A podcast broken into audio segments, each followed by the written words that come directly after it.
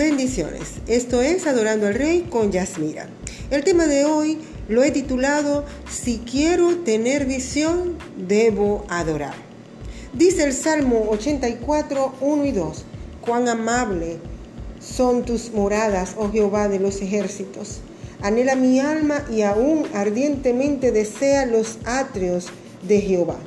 Mi corazón y mi carne cantan al Dios vivo. Qué hermoso salmo.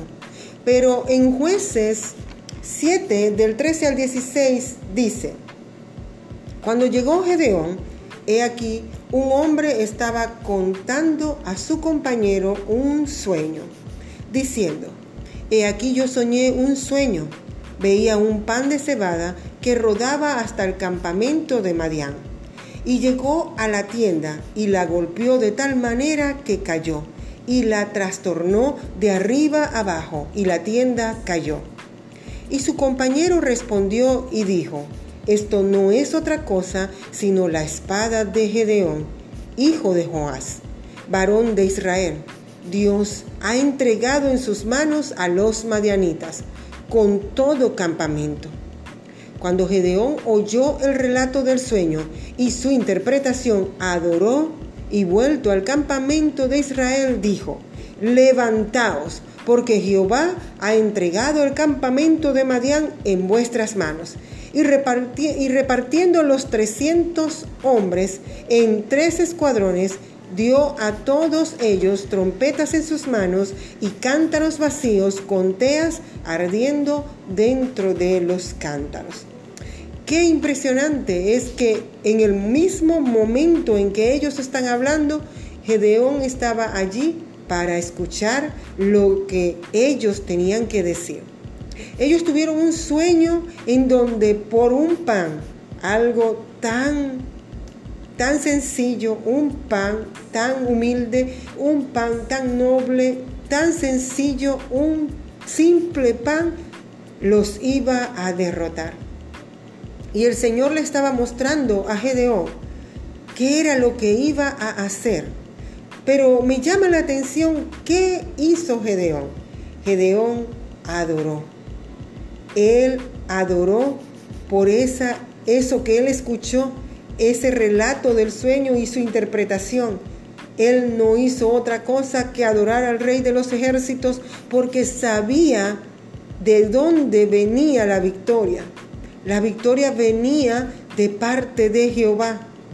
Pero Él no les entregó herramientas o instrumentos de guerra o armas de guerra. Le entregó 300 trompetas y cántaros vacíos.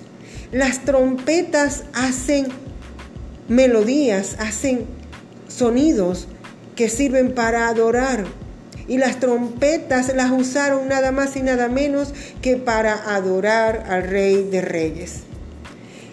He venido a decirte que por medio de tu adoración tú puedes vencer, así sea un ejército que acampe en tu contra. En la adoración hay, hay, revelación. En la adoración hay propósito. En la adoración hay victoria para tu vida. En Juan 4:7 dice, vino una mujer de Samaria a sacar agua y Jesús le dijo, dame de beber. Allí vemos como una mujer samaritana que era contraria, o sea, no tenían relación con el pueblo judío, y le llega al Señor y el Señor le dice, dame de beber. Pero en la conversación que ellos tuvieron, ella le dice, sí, tú me das de beber porque yo no puedo tener relación contigo, porque no hay relación entre samaritanos y judíos.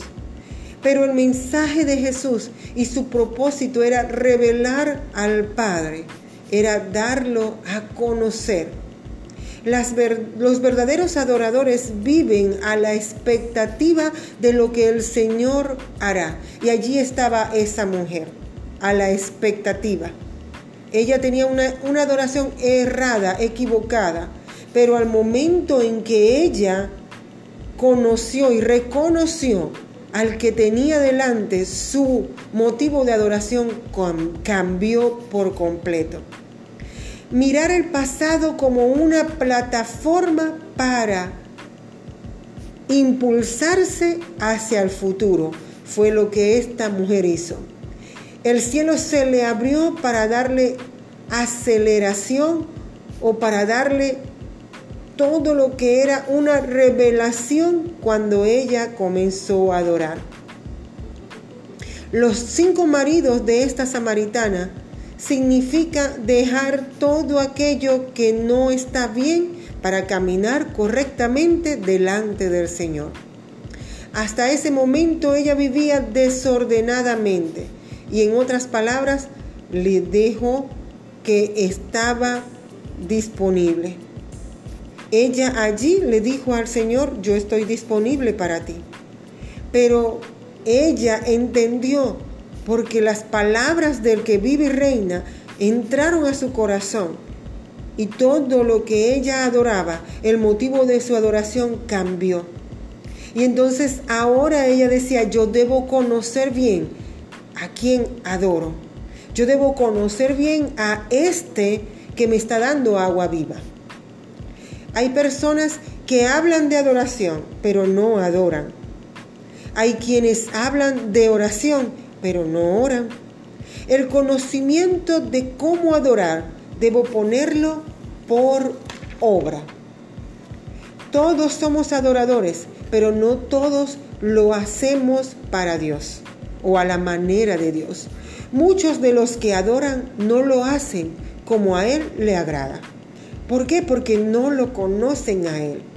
Los verdaderos adoradores se forman en la intimidad en la intimidad con Él, buscando su rostro, intimando, deseando, así como dice el Salmo 84, 1, 2 que hablé al principio. Los verdaderos, los verdaderos adoradores buscan y se despojan de sí mismos, así como esta mujer entregó todo su pasado y, y, lo puso a los pies de Jesús por solamente desear adorar y fue y trajo a una ciudad a los pies de Jesús porque ella conoció la fuente de agua viva. Hay que cuidar el corazón del adorador. Nuestro corazón tiene que ser cuidado porque nos podemos equivocar o podemos inclinarnos hacia otras cosas que a nuestro Dios Todopoderoso no le agradan. Los que adoran a Dios saben oírle. Dios habla para que le crea y para que le obedezca.